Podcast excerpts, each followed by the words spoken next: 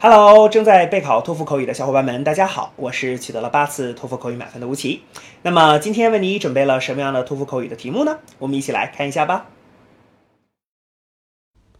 A friend of yours is thinking of taking a year off to work before going to a university.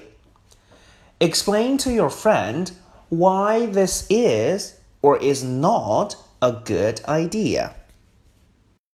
Begin speaking after the beep. Well, I think it is a great idea to take a year off and work. Um, this is because by working, my friend can truly discover what he really likes. Um, he can decide uh, what major he would like to pursue in university then. So, uh, in this case, I think this is time well spent.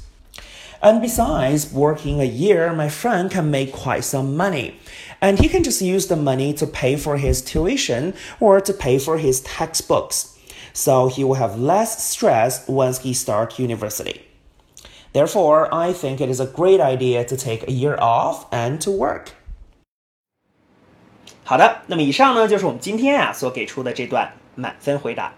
接下来需要屏幕前的你做些什么呢？那就是要跟读和模仿这段录音。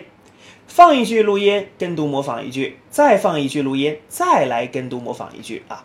所有的整段录音呢，反复模仿五至七遍。